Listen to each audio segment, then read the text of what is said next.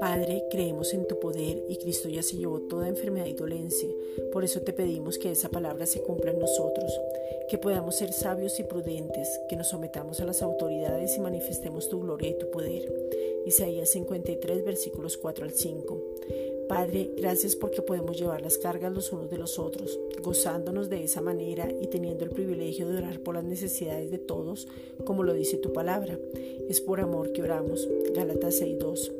Te pedimos, Padre, en el nombre de Jesucristo, que alumbres los ojos del corazón. Efesios 1, versículos 17 al 23.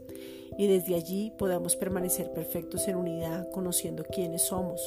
Juan 17, 23, teniendo claro el privilegio que nos has dado colocándonos en el ministerio de la reconciliación, 2 Corintios 4, 1, mostrándonos la paternidad, el gozo, la paz, el amor, que todo el fruto del Espíritu se manifiesta sobre nuestras vidas, Gálatas 5, versículos 22 al 23, y podamos con tu amor llevar personas a Cristo que veamos la condición en la que se encuentran, que veamos una oportunidad para predicar en cada circunstancia, que marquemos la diferencia para que puedan ver las abundantes riquezas de tu gloria, que toda opresión sea quitada, que puedan gozarse en la verdadera libertad que es en Cristo.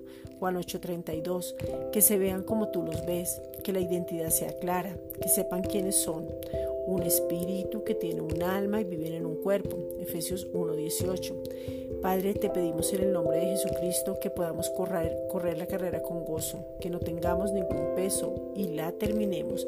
Hebreos 12, versículos 1 al 2. Gracias, Padre.